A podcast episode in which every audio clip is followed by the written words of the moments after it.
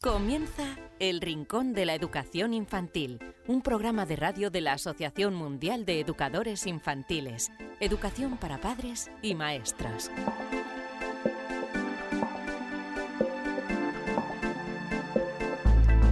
Hola a todos queridísimos amigos y seguidores del Rincón de la Educación Infantil, bienvenidos a este vuestro programa en el que tanto disfrutamos y tanto aprendemos sobre educación infantil. Hoy tenemos este programa especial por varios motivos. Por el número, nos vamos acercando a ese número redondo que es el 100, hoy tenemos el 91, y por las fechas en las que nos encontramos en nada estamos celebrando la Navidad.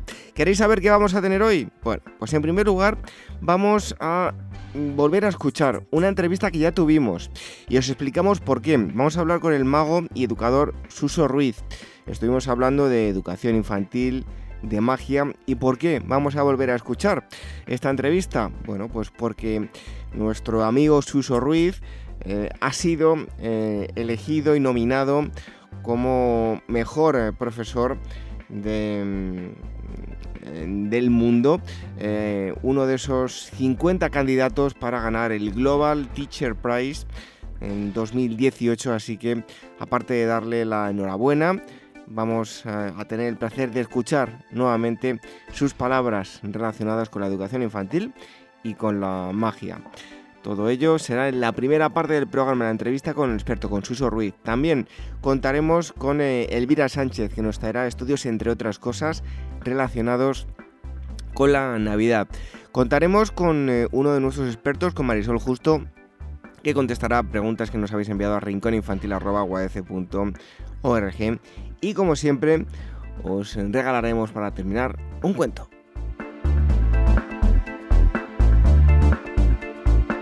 Ese es el correo electrónico al que nos podéis escribir para cualquier cosa, preguntas a los expertos y cualquier otro tipo de consulta o eh, algo que nos queráis decir, rincóninfantil.org. Nos podéis escuchar a través de nuestros eh, podcasts en iVoox, en iTunes, a través del canal de YouTube de la Asociación Mundial de Educadores Infantiles y también Em, a través de Radio Sapiens, radiosapiens.es. Podéis visitar esa página y vais a obtener muchísima mm, más información. Lo dicho, que vamos a comenzar este programa número 91. Recibido un fuerte abrazo de este humilde servidor que os habla, David Benito. Y eh, comenzamos con este programa. Enseguida escuchamos la entrevista que mantuvimos con Suso Ruiz, aquí en el Rincón de la Educación Infantil.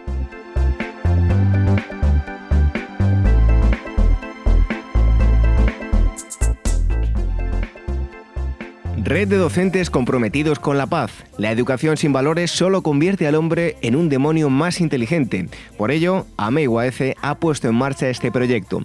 Un docente comprometido con la paz es un profesional de la educación infantil o primaria que sabe y cree que la docencia es la tarea que más puede transformar la sociedad y que quiere conseguir un mundo mejor, más justo, más equitativo, más amable y en consecuencia más feliz.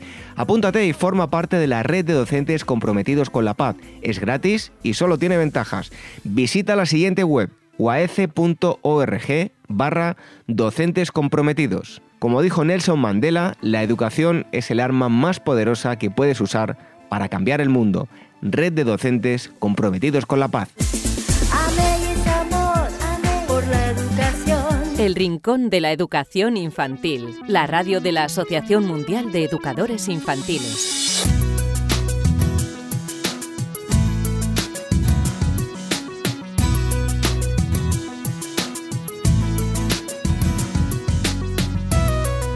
En la presentación ya os decíamos que hoy íbamos a tener un programa mágico y es que eh, la magia va a inundar el rincón de la educación infantil porque os vamos a hablar de mm, algo que ya habitualmente os hablamos aquí, que es la educación infantil y unido a la magia. Y para ello tenemos a Suso Ruiz Domínguez. Em, él trabaja desde hace años como maestro y además también como mago. Eh, es autor del libro La magia de, Suso. En el libro esconde sus experiencias en, ambas facetas eh, profesionales em, y como experto en magia educativa ha impartido numerosos cursos eh, profesionales de la educación sobre el uso pedagógico y didáctico de la magia, además que va a participar en el Congreso Internacional Recursos y Estrategias para el Aula los días 24, 25 y 26 de noviembre en Madrid, el congreso que organiza el Congreso Internacional AMEI eh, Suso, muchísimas gracias por estar con nosotros aquí en el Rincón de la Educación Infantil. Gracias a vosotros por invitarme. Por cierto, la página web, si quieren eh, la gente contactar contigo, es la magia de Suso. Exactamente el dominio, ¿cuál es? sí, la página web es la magia de suxo.com. Suso se escribe X-U-X-O, pero casi mejor que a, través del, del Facebook del libro que se llama Educando con Magia. Eso es, Educando con Magia. Decía yo, la magia de Suso es la web em, y Educando con Magia el, libro em, del que os vamos a hablar hoy eh, a lo largo de estos próximos minutos. Bueno, Suso, eh, antes de nada una curiosidad. ¿Cuándo se te ocurrió unir lo que es la enseñanza y la magia? Pues en realidad siempre. Yo soy mago antes que, maestro y, desde hace ya pues casi 20 años entré en, en magia estéreo y, lo que hice ver, el, probar, al principio lo hacía de forma puntual, por hacerle magia a los chavales y, poco a poco me, fui dando cuenta de que la magia servía para muchas cosas más. Y entonces lo, que hablo ahí en el, en el libro, que se la puedes utilizar para mediar en conflictos, para trabajar valores, para desarrollar pensamiento matemático, desarrollar creatividad, aumentar la autoestima, un largo etcétera, probado y estudiado durante muchos años en diferentes centros y en diferentes edades. Eh, Suso, nos avanzabas ya algo, pero mm, como explicas en el libro, ¿de qué forma se puede llevar la magia a la escuela? Eh, ¿Cómo se puede utilizar en el aula? Porque en tu libro vemos que se le puede dar muchísimas utilidades. Pues en principio, bueno, sé que muchos estarán pensando que, yo soy yo soy maestro, no soy mago en realidad son roles muy similares porque los magos salen a su escenario, llaman la atención de su público y le transmiten su espectáculo. El, maestro tiene que hacer lo mismo, tiene que salir a su escenario, que es la clase, captar la atención de, los niños del alumnado y después transmitirle pues esos conocimientos que, queremos que aprendan. Entonces son roles muy similares. En, ese sentido, pues podemos utilizarlo para como, como motivación, como un chantaje mágico incluso para eh, conseguir que se porten bien durante un, tramo horario que queráis, para hacer descanso en actividades, para introducir ciertos temas, para llamar la atención. Eh, la verdad que tiene muchísimas, muchísimas aplicaciones. Eh, con tu experiencia, ¿cuándo debe utilizarse en la magia en el aula? ¿Cuáles son los mejores momentos, los que a ti mejor te funcionan? Wow, es que a mí me funciona siempre. De hecho, mira, hoy por ejemplo en clase estaban, se han acercado dos chicos que habían hecho como unas pelotas con unos pinchos con plastilina y cogí la pelota y como si votara y votó. O sea que, en cualquier momento o coges el, y le sacas a un niño un desayuno del, de la, del oído. Eh, en realidad para muchas cosas. Ya después cuando programo lo que hago es, viendo el tema que vamos a dar, pues utilizo ciertos contenidos. Por ejemplo, que vamos a a darle la introducción a, los sentidos. Entonces le hago un juego especial para, para llamar la atención, para, para motivarles, en el cual el, los sentidos, el sentido de la vista, el sentido del gusto, del tacto, de eso, sale, está implicado en el, en el juego de magia. Entonces, en realidad es como, es una parte más de mi programación, la utilizo casi casi a diario y, y la tengo, pues eso, presente en el aula programada y, de forma casual cuando en cualquier momento surge hacer un juego de magia. A mí desde luego la magia es algo que, me encanta. Eh, muchas veces por mi profesión me he visto obligado a, ver eh, cómo se hacían determinados juegos y, la verdad es que es mucho mejor quedarse con la espontaneidad y lo bonito de cuando te hacen un, un, juego. No tal vez porque eso es lo que nos eh, lleva a ser, por lo menos durante unos momentos, a ser niños, a sorprendernos. Y esto me sirve para preguntarte, Suso, ¿qué es para un niño o una niña la magia? La magia es, es algo que crear lo imposible en, en cualquier momento. Y mm, eso que me has dicho tú de que, claro, en algunos momentos es necesario como el volver a la infancia y, y tener esa sensación. En cierta manera, los más de 100 juegos que explico en el libro, hay muchos que se lo explicamos a los chavales para que ellos consigan hacer también la magia y además son juegos que tienen doble fondo porque van a desarrollar uno u otro aspecto del currículum.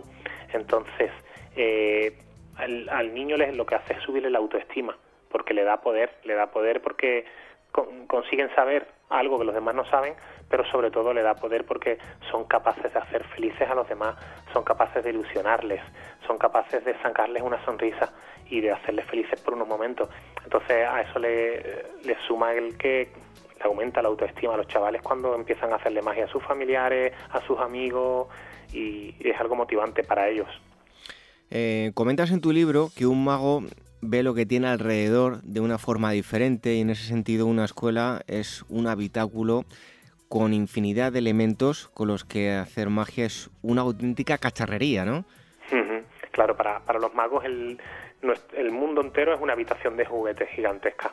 Entonces nosotros hacemos magia con cualquier tipo de, elementos. Sí, es cierto que, los juegos que explico yo en los talleres y en la formación son juegos que están...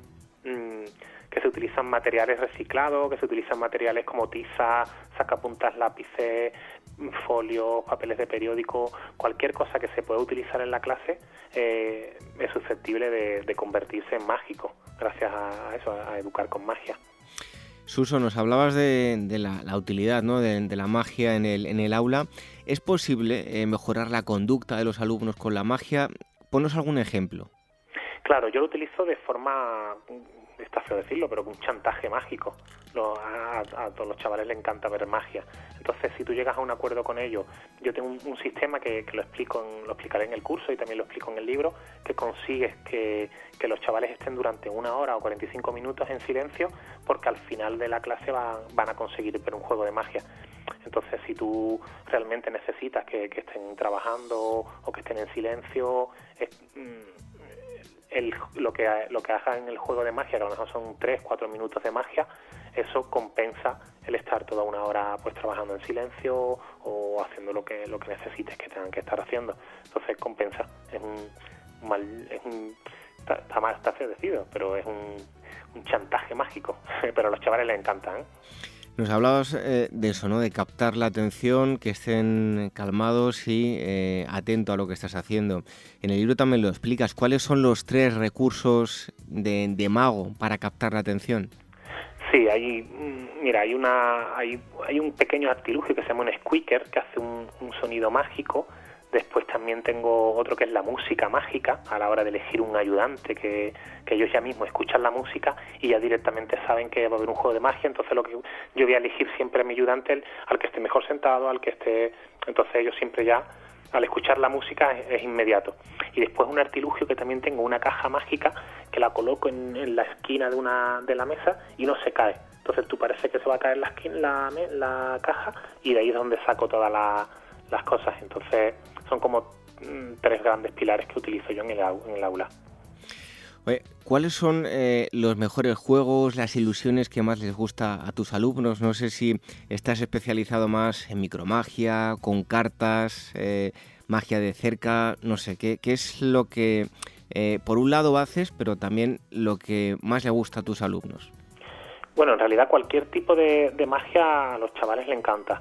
Yo en, el libro solamente hablo de dos juegos de cartas porque, no sé, creo que, para los chavales se le pueden hacer muchas cosas diferentes. Cualquier magia que sea muy visual para ellos, por ejemplo, hay uno que desaparece un sacapunta, hay uno que desaparece también un lápiz, hay otro que son cuentos con magia. Entonces yo creo que todo ese tipo de, efectos son los que a ellos les encantan. Cosas que, que son con artilugios normales y cotidianos que tenemos en la clase y que hacen que suceden cosas milagrosas. Por ejemplo, el otro día tenía un, un lápiz en la mano y ellos estaban mirando e inmediatamente ¡pop! cambió un bolígrafo y lo pudimos usar. Entonces es como algo muy... Ellos después ya cogen su lápiz, intentan hacerlo, no les sale. Es, es bastante mágico ver la, ilusión de los niños al, ver la magia y después al, cuando ellos la aprenden el que están utilizando la magia para pues eso para reforzar contenidos matemáticos para eh, introducir temas eh, es bastante mágico a cualquier persona que nos esté escuchando, em, que vaya a encarar eh, tu libro, eh, ¿qué le recomiendas a esos maestros que se inician en, la magia? ¿Qué tipo de ilusiones? Yo, por ejemplo, a mí es algo que me ha gustado siempre. He intentado hacer algunos juegos, pero a la tercera vez que, no me salía, pues ya lo, dejaba. No he tenido esa paciencia a pesar de que me gustase mucho. ¿Qué le recomiendas a, a los maestros que se inicien? ¿Qué tipo de juegos deben, son los que deben utilizar para comenzar? Bueno, en, el curso que daremos, en la formación que daremos en, el Congreso en, noviembre, yo creo que es una buena forma de comenzar en introducirse en el mundo de la magia. Si no, el, libro que tengo está muy estructurado, Educando con Magia está muy estructurado desde cero hasta convertirte a hacer ciertas cosas un poquito más, más elaborosas, más elaboradas. Pero sí es cierto que para hacer los juegos que explico en el libro no es necesario tener una habilidad especial. De hecho, en los cursos cuando, cuando llega el profesorado y dice, pero bueno, pero esto nos vamos a necesitar mucha habilidad, y cuando ven que al cabo de las dos horas ya tienen como cuatro o cinco recursos para hacer justo al día siguiente delante de sus alumnos, es como que, wow, yo no pensaba que esto fuera así. Lo que sí es cierto que hay que seleccionar muy bien el material que, que van a aprender, porque claro, sí es cierto que hay muchos juegos de magia que requieren una habilidad muy especial, un, muchas horas de práctica, de entrenamiento, pero los que yo explico son, son juegos muy, muy, muy accesibles para, para todos. Oye, Suso, decía yo que a la tercera vez ya eh, me da por vencido. Mm, de media, ¿cuántas veces debe un mago repetir un juego hasta que le sale sin fallos? ¿Cuánta de media eh, tienes que repetir un, un, juego medianamente elaborado? bueno, eh, en los juegos que, que, yo explico, con practicarlo dos, tres, cuatro, cinco veces mm, para sentirte tú cómodo, ya, es, ya con eso es suficiente. Si es cierto que para otros juegos es necesario pues practicar un poco en casa, hacérselo delante de familiares, pero, perdón, pero en principio el material que yo explico es para hacerlo bastante fácil y para hacerlo al día siguiente. Practicas un poco en, en, el curso, en el taller, lo haces si quieres una vez más delante de tus familiares y al día siguiente lo puedes presentar en, en tu clase. Sí, eso no quita, por supuesto, que para ciertos juegos de magia, pero ya profesionales, son años incluso los que se, los compañeros nos dedicamos a, a la magia, a practicarlo y a perfeccionarlo para que cuando lo hagamos delante del público, pues salga eso lo más perfecto posible. Oye, lo de la matemagia, eh, explícanos, ¿qué nos puede decir sobre, sobre esto? Bueno, las matemáticas suelen ser una asignatura que no le gusta mucho a, los niños. Entonces, una forma de hacerla más atractiva es a través con juegos de magia. Hay un juego especialmente en el que los niños tienen que hacer un cálculo mental y lo que hacen es adivinar el pensamiento de una persona.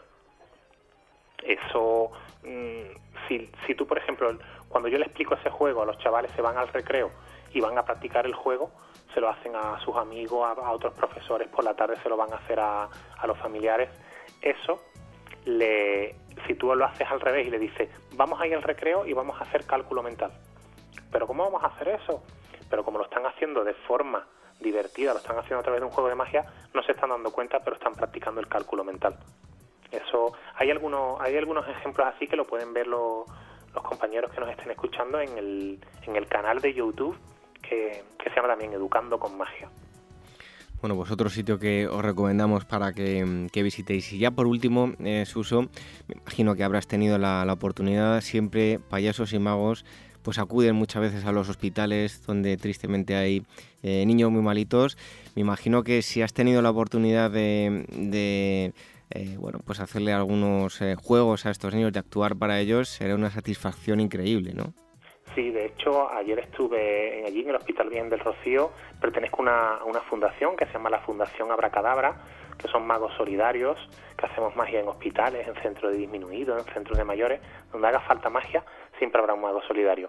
Ayer precisamente estuve en el Hospital Bien del Rocío, que hago una visita mensual, y la próxima semana estaré en la planta de oncología enseñándoles magia, haciéndole un taller de magia, que también lo hacemos continuamente, y la verdad que es fantástico el llevar la magia a los hospitales, a los chavales, es algo fantástico.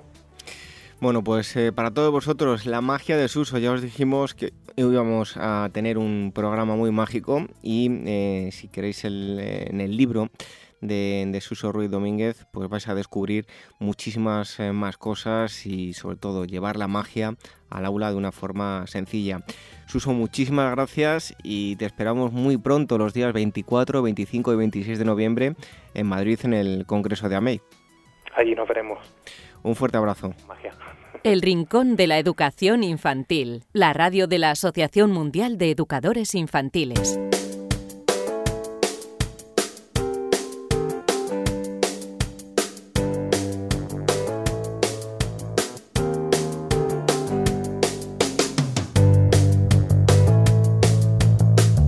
Y en este momento del programa hablamos de estudios y como siempre nos los acerca la psicóloga Elvira Sánchez. Bienvenido un día más, Elvira. Pues un placer como todas las semanas. Bueno, hoy creo que tenemos contenidos eh, navideños. ¿Qué nos acercas? Pues mira, eh, te voy a hablar de la regla de los cuatro regalos navideños, que yo en principio la primera vez que la oí dije, ah, lógico, entonces uno para Papá Noel, uno para Melchor, uno para Gaspar y uno para Baltasar. Yo pensaba que por eso a los niños les decían que pidiesen solo eh, cuatro, cuatro regalos. Pues no, error, esa no es. Mira, te voy a decir, los cuatro principios son regalar primero algo que sirva para llevar, pues como ropa, zapatos, un complementos, una mochila, algo así. La segunda, algo para leer, pues cuentos infantiles, bueno, algo, algo que despierte en el niño el amor por la lectura. Tres, algo que realmente deseen, bueno, pues el típico regalo capricho, porque no, estamos en Navidad. Y cuatro, algo que realmente necesiten. Y desde luego se trata, bueno, por apostar por la calidad frente a la cantidad, que yo entiendo que es un auténtico desafío cuando se trata de niños, porque bueno, ellos evidentemente sienten un afán desenfrenado por, pues, por tenerlo todo, bueno, y si es posible ya, en este mismo momento. Bueno, pero eh, Elvira, ¿realmente disfrutan eh, todos los niños cada vez que reciben una avalancha de, juguetes, realmente valoran cada regalo que se les hace? Pues mira, David, la respuesta es no, porque de hecho cuanto más reciben, eh, más vacíos se sienten, porque, porque realmente no son capaces de, digerir, de digerir tal empacho. Ah, eh, según los últimos estudios, los niños reciben en Navidad 10 veces más regalos de los que necesitan. ¿Y qué pasa? Pues que poco a poco, ante tanto juguete, pues los niños pierden la ilusión. Bueno, pues em, esto en cuanto a las Navidades, pero nos traes más estudios, ¿verdad? Sí, sí, mira, sigo en esta línea. Hay un estudio que revela eh, que los juguetes son, bueno, una de las principales fuentes de felicidad para los hijos durante la Navidad. Esto es obvio. Pero como te comentaba antes, al final, tanto juguete y tanto regalo hace que los niños pierdan la ilusión. Por eso nosotros, bueno, eh, queremos daros las seis claves para que los niños, bueno, no pierdan la ilusión y tampoco caigan en el consumismo.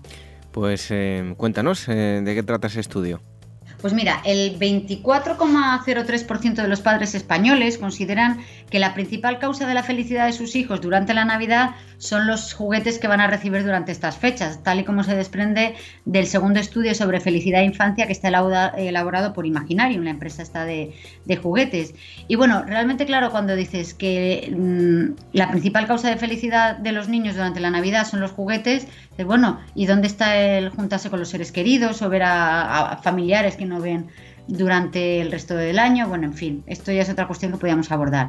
Pero como te decía, esta elección es la segunda causa señalada como origen de la felicidad de los niños durante las fechas navideñas, por delante de otras opciones como hacer planes en familia, o el hecho de tener vacaciones en esta época del año. Y además, según los encuestados, las tres principales causas de la felicidad de los niños son el sentirse queridos y valorados, esta es la primera, pasar tiempo con sus padres y explorar el mundo a través del juego real. Por ello, Elvira, la Navidad es el momento idóneo para dedicar tiempo al juego real y para jugar bien con los niños. Pues sí, por tanto, el mejor regalo y el remedio contra el consumismo son los padres, ya que disponen de tiempo de calidad para jugar juntos.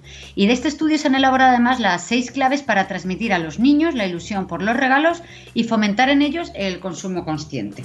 Pues cuéntanos, Elvira, las seis claves para que los niños no caigan en el consumismo navideño. Mira, menos edad, menos juguetes. La regla de oro establece que cuanto más pequeño es un niño, menos juguetes de golpe puede digerir. digerir. Así que lo idóneo es regalar eh, pocos y repartidos en varias casas e incluso es recomendable repartir su entrega en varios días. Por ello, en la primera etapa es mejor recurrir a bueno, pocos juguetes, pero que fomenten sus primeras habilidades motrices y sensitivas. Mira, la segunda regla es comprarlo por y con amor. Esto implica que el regalo se haga pensando en el niño, bueno, o la niña que va a jugar con ese juguete, teniendo en cuenta su edad, sus gustos y aficiones aquello con lo que disfruta y lejos del, estrés publicitario, lejos del me lo pido, me lo pido, me lo pido, me lo pido. O sea, no se trata de me lo pido por pedírmelo. Se trata que sea un juguete que el niño, eh, que sepas que el niño va a jugar con amor. Porque yo, por ejemplo, yo me he sentido tentada durante, desde que mis niñas eran pequeñas, por regalarle cosas que en su día a mí me regalaron cuando yo era pequeña, o, que a mí me hacía ilusión volver a jugar y eran muy pequeñas para ellas. Así que hay que pensar realmente cuando, cuando los Reyes Magos adquieren alguno de los juguetes, tienen que pensar sobre todo en el niño. La tercera, estamos hablando de juguetes que fomenten la creatividad y los sentimientos, porque la principal función de un juguete es estimular las ganas de jugar, es decir, de imaginar, de crear, de, descubrir, de, soñar, de sensaciones que se sienten y se experimentan a través del juego real. Y por ello es importante eh, que los regalos eh, a los que los niños, eh, que, bueno, que, los, que, cubran esa parcela imprescindible para su crecimiento, sean los que estimulen su imaginación y también que fomenten las capacidades artísticas. Y ahora vamos con la cuarta, juguetes que favorezcan el movimiento en casa y al aire libre, ya sea detrás de una pelota, encima de un triciclo una bicicleta o, bueno, en casa pues no, no puede montar en bici, probablemente no puedan jugar a la pelota, pero por ejemplo siguiendo el ritmo que nos propone un instrumento musical, una canción porque realmente nuestros niños, David, necesitan moverse. Y ahora la quinta, mira, regalar juguetes que fomenten las relaciones sociales. Si bien a los niños les gusta jugar con los adultos, bueno, pues también necesitan y desean jugar con otros niños con los que aprenderán a interrelacionarse y harán eh, de su universo lúdico pues un ambiente más amplio. Está bien que les regalemos pinturas, les regalemos cosas con las que los niños aprendan a entretenerse solos, ¿no? Por así decirlo, pero si a través del juego y los juguetes hacemos que se relacionen con otros niños, también estamos eh, reforzando en las relaciones sociales del niño. Y por último, y esta quizás es la más importante de todas, es regalar con sentido común.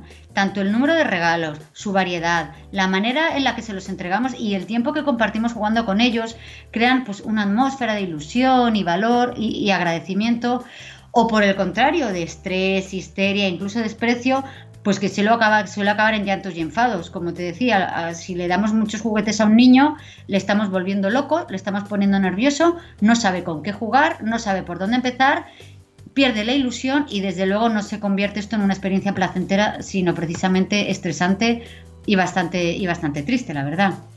Pues son los consejos que nos ha traído hoy la psicóloga Elvira Sánchez, estudios relacionados con la educación infantil y con la Navidad. Eh, no podía ser de otra forma dadas las fechas en las que nos encontramos.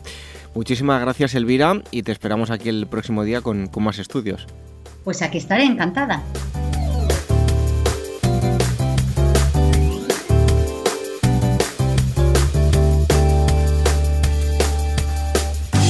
¿Quieres formar parte de la gran familia de profesionales de la educación infantil del mundo? Solo en Facebook somos ya más de 110.000. Asociate hoy mismo y empieza a disfrutar de gran cantidad de ventajas de las que ya disfrutan maestros como tú. Y cuantos más seamos, más podremos hacer por mejorar la calidad de la educación que reciben los más pequeños. Todos los detalles en la web de la Asociación Mundial de Educadores Infantiles www.uaece.org. El Rincón de la Educación Infantil, la radio de la Asociación Mundial de Educadores Infantiles.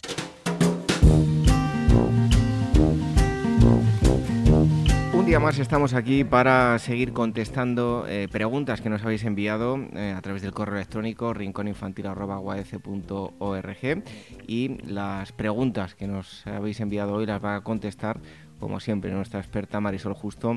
Marisol, muchísimas gracias por estar un día más aquí con nosotros en el Rincón de la Educación Infantil. Pues un día más encantadísima de, compartir este rato con vosotros. Bueno, pues vamos con eh, la primera de las preguntas em, que em, nos la envía em, eh, Marta desde Barcelona y nos eh, ha resultado curiosa, desde luego. Dice, el otro día leí en una revista en qué consiste el síndrome de Coubade. ¿Realmente un marido puede experimentar los síntomas de su mujer durante el embarazo? No sé si el artículo era o no muy serio, pero me pareció llamativo. Nunca lo había escuchado. Pues yo había escuchado algo, Marisol, no sé qué te parece. Pues eh, tengo que reconocer a esta amiga que eh, eh, yo he tenido que, buscarlo en Google, mm, porque tampoco había oído como tal la denominación. Evidentemente no he leído el artículo que ha leído nuestra, nuestra amiga. bueno, pues para aclarar al resto de nuestros oyentes, les diremos que hemos averiguado que ese síndrome es el nombre que se le da a el conjunto de síntomas que suelen manifestar algunos papás eh, y que son similares a los que eh, siente la futura mamá cuando está embarazada. Es decir, eso que popularmente dicen las madres, Dios mío, si yo estoy embarazada y parece que los síntomas los tiene mi marido. Eh, pues sí, efectivamente, yo no soy experta en este, en este tema, no soy psicóloga, como saben nuestros amigos y amigas, pero eh, sí tengo muchos años de experiencia trabajando eh, con padres y con madres eh, a lo largo del embarazo. No es tan frecuente, pero sí se puede dar en algunos casos. ¿En qué casos? Pues normalmente cuando los padres son muy empáticos. Es decir, cuando están escuchando los síntomas que, definen que la mamá embarazada, y eh, su nivel de empatía mm, de alguna manera es muy alto con lo cual está sintiendo prácticamente eh, esos mismos síntomas, pero evidentemente fisiológicamente no, no, los está sintiendo porque no está embarazado. Pero sí su alto nivel de, empatía provoca que de alguna manera los perciba como, como propios. Eh, mm, hay estudios al respecto eh, no soy experta en, esos estudios, eh, como decía, únicamente desde mi experiencia en el trabajo con, futuros padres y madres eh, desarrollando programas de, educación prenatal, puedo decir que son raros los casos, pero sí, hay algunos casos y va a depender del de el, nivel de empatía que tengan, que tengan los padres. Bueno, pues desde luego curioso eso de que el marido pueda sentir pues las náuseas, mareos y diferentes síntomas que sienten las, las embarazadas. Em, vamos con otra pregunta, en este caso es un matrimonio, nos escriben desde Madrid Martina y Jesús y nos dicen lo siguiente, si les podríamos dar algún consejo para relajar a, eh, en este caso ellos tienen una bebé, pero bueno, en general a los bebés antes de acostarse y facilitar de esa forma el sueño. Pues eh, yo les voy a recomendar a, estos amigos que establezcan un ritual, es decir, una rutina con unos rituales determinados eh, un tiempo antes de, la hora de acostar al bebé. Em, el, que, el, ritual que mejor les, les parezca. Pudiera ser, por ejemplo, eh, pues bañar al bebé, vestir al bebé, dar de cena el biberón o el pecho, al, bebé y hacerlo todo muy tranquilos, muy relajados, sin prisas, eh, poner de fondo una música suave, melódica, a quien le guste la música clásica eh, suave, pues me parece perfecto, y si es de la época del, del barroco, muchísimo mejor.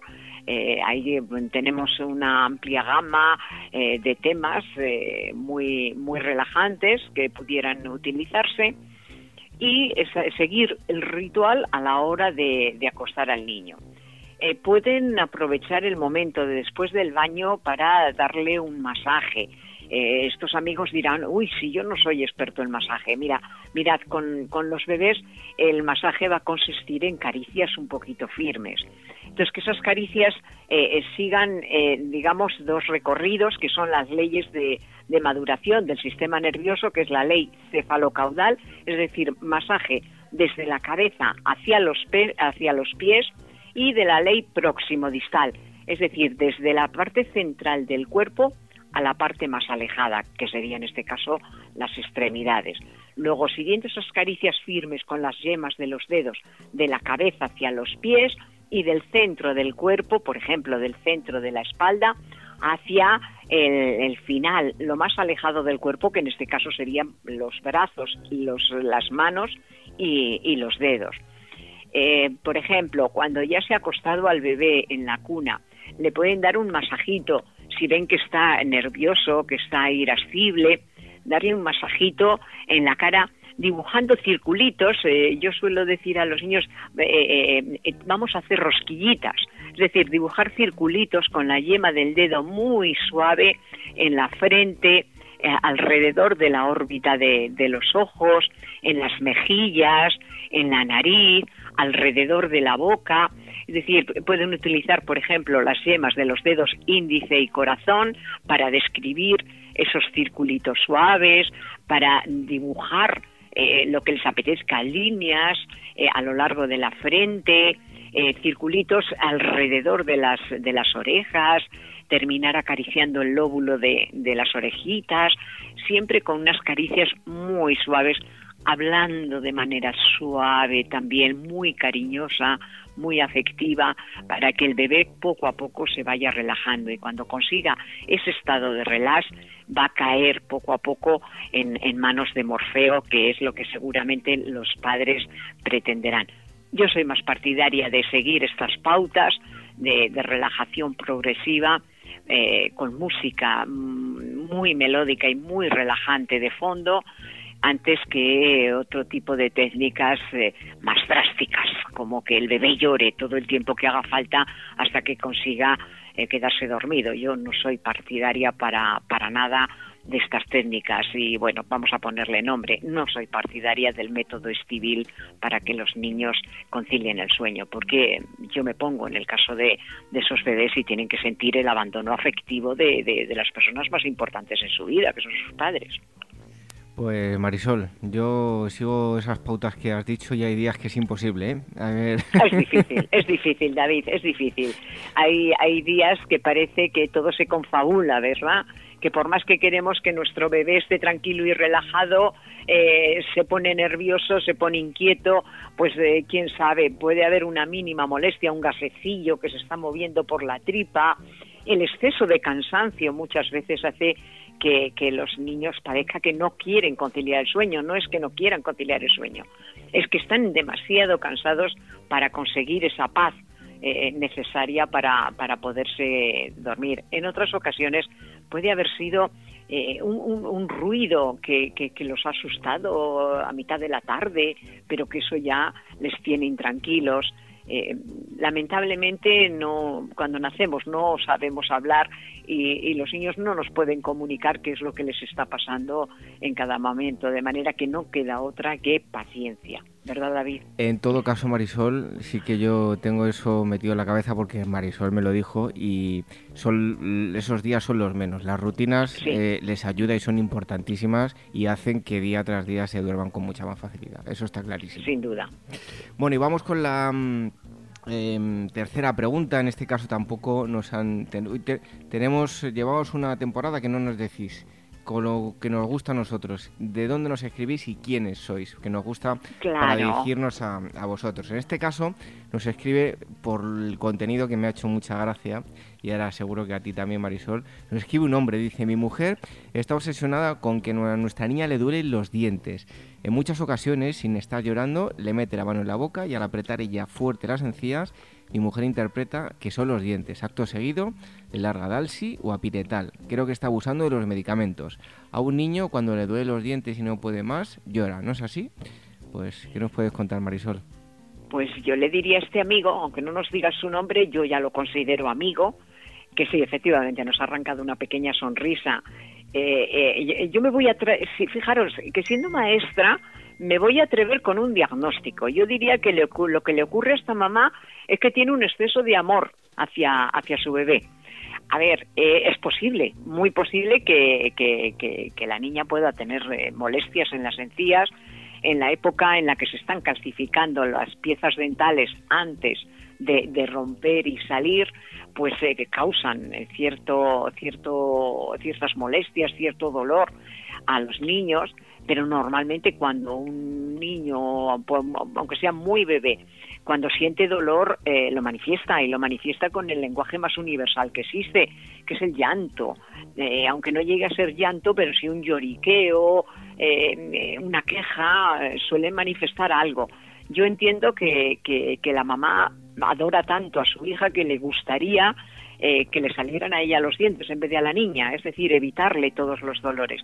Eso va a ser así eh, durante toda la vida. todas las madres nos gustaría eh, que, el sarampión lo tuviéramos nosotros, la varicela la tuviéramos nosotros antes de que la tuvieran nuestros hijos.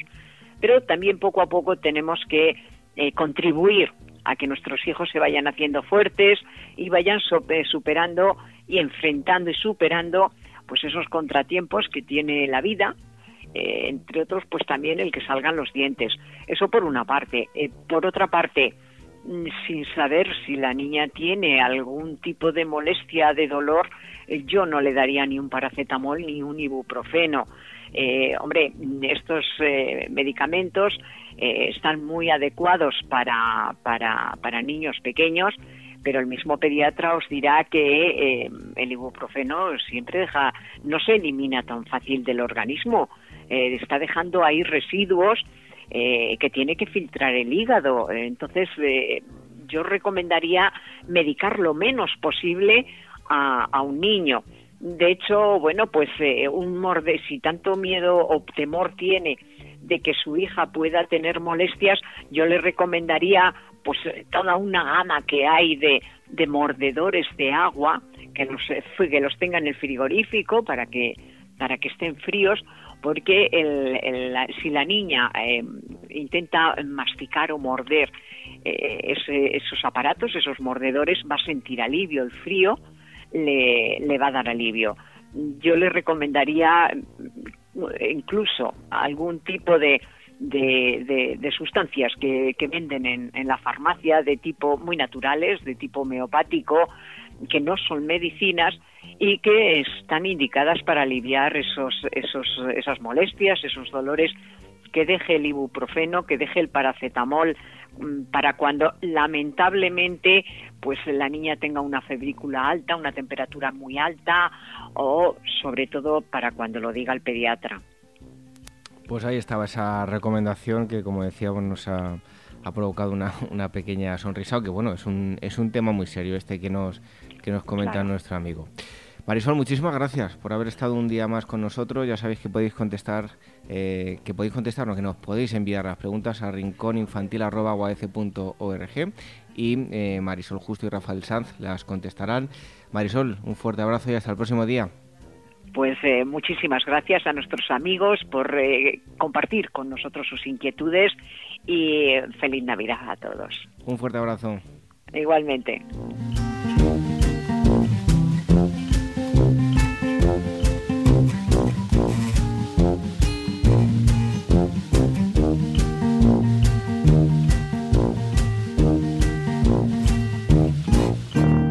Red de docentes comprometidos con la paz. La educación sin valores solo convierte al hombre en un demonio más inteligente. Por ello, AME ha puesto en marcha este proyecto. Un docente comprometido con la paz es un profesional de la educación infantil o primaria que sabe y cree que la docencia es la tarea que más puede transformar la sociedad y que quiere conseguir un mundo mejor, más justo, más equitativo, más amable y en consecuencia más feliz. Apúntate y forma parte de la red de docentes comprometidos con la paz. Es gratis y solo tiene ventajas. Visita la siguiente web uaece.org barra docentes comprometidos. Como dijo Nelson Mandela, la educación es el arma más poderosa que puedes usar para cambiar el mundo. Red de docentes comprometidos con la paz. El Rincón de la Educación Infantil, la radio de la Asociación Mundial de Educadores Infantiles.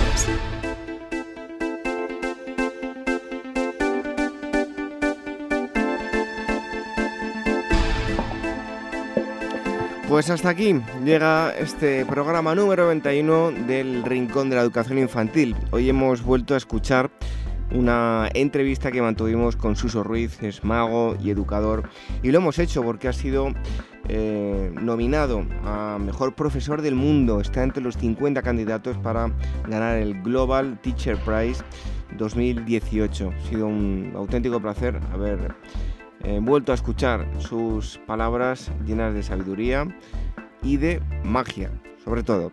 También hemos tenido a Elvira Sánchez, eh, psicóloga, que nos ha traído estudios, entre otras cosas, estudios sobre la Navidad. Lo importante que es pasar tiempo con eh, nuestros eh, pequeños por encima de todo de, esos juguetes que, tenemos que hacerles en Navidad. Marisol justo ha contestado a las preguntas que nos habéis enviado a rincóninfantil.org y enseguida os vamos a regalar un cuento. Os recordamos eh, que nos podéis escribir, además de las consultas para nuestros expertos, para cualquier otra cosa que queráis, rincóninfantil.org y que cada semana nos podéis escuchar a través de los eh, podcasts en iVoox, en iTunes. Ahí subimos los eh, nuevos programas también a través del canal de YouTube de la Asociación Mundial de Educadores Infantiles y semana tras semana también os podéis escuchar en radiosapiens.es.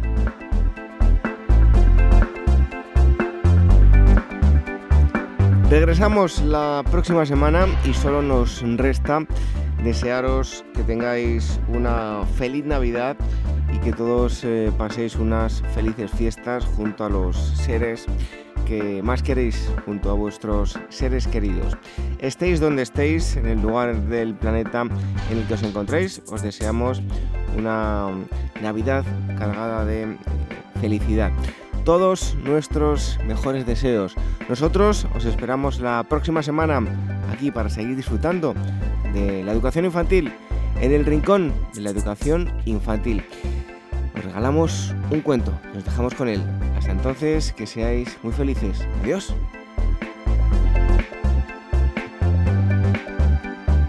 El oso y la muñeca.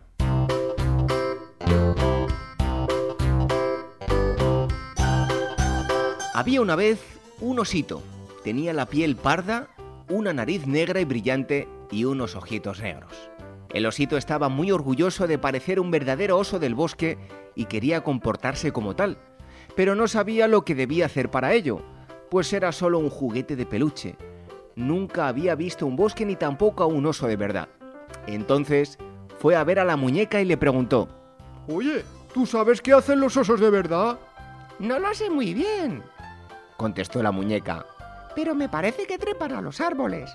El osito miró alrededor de la habitación, pero no encontró ningún árbol, sino solamente un armario muy grande. Este armario puede ser un verdadero árbol, pensó el osito. Solamente que está cortado en tablas, armado y pintado.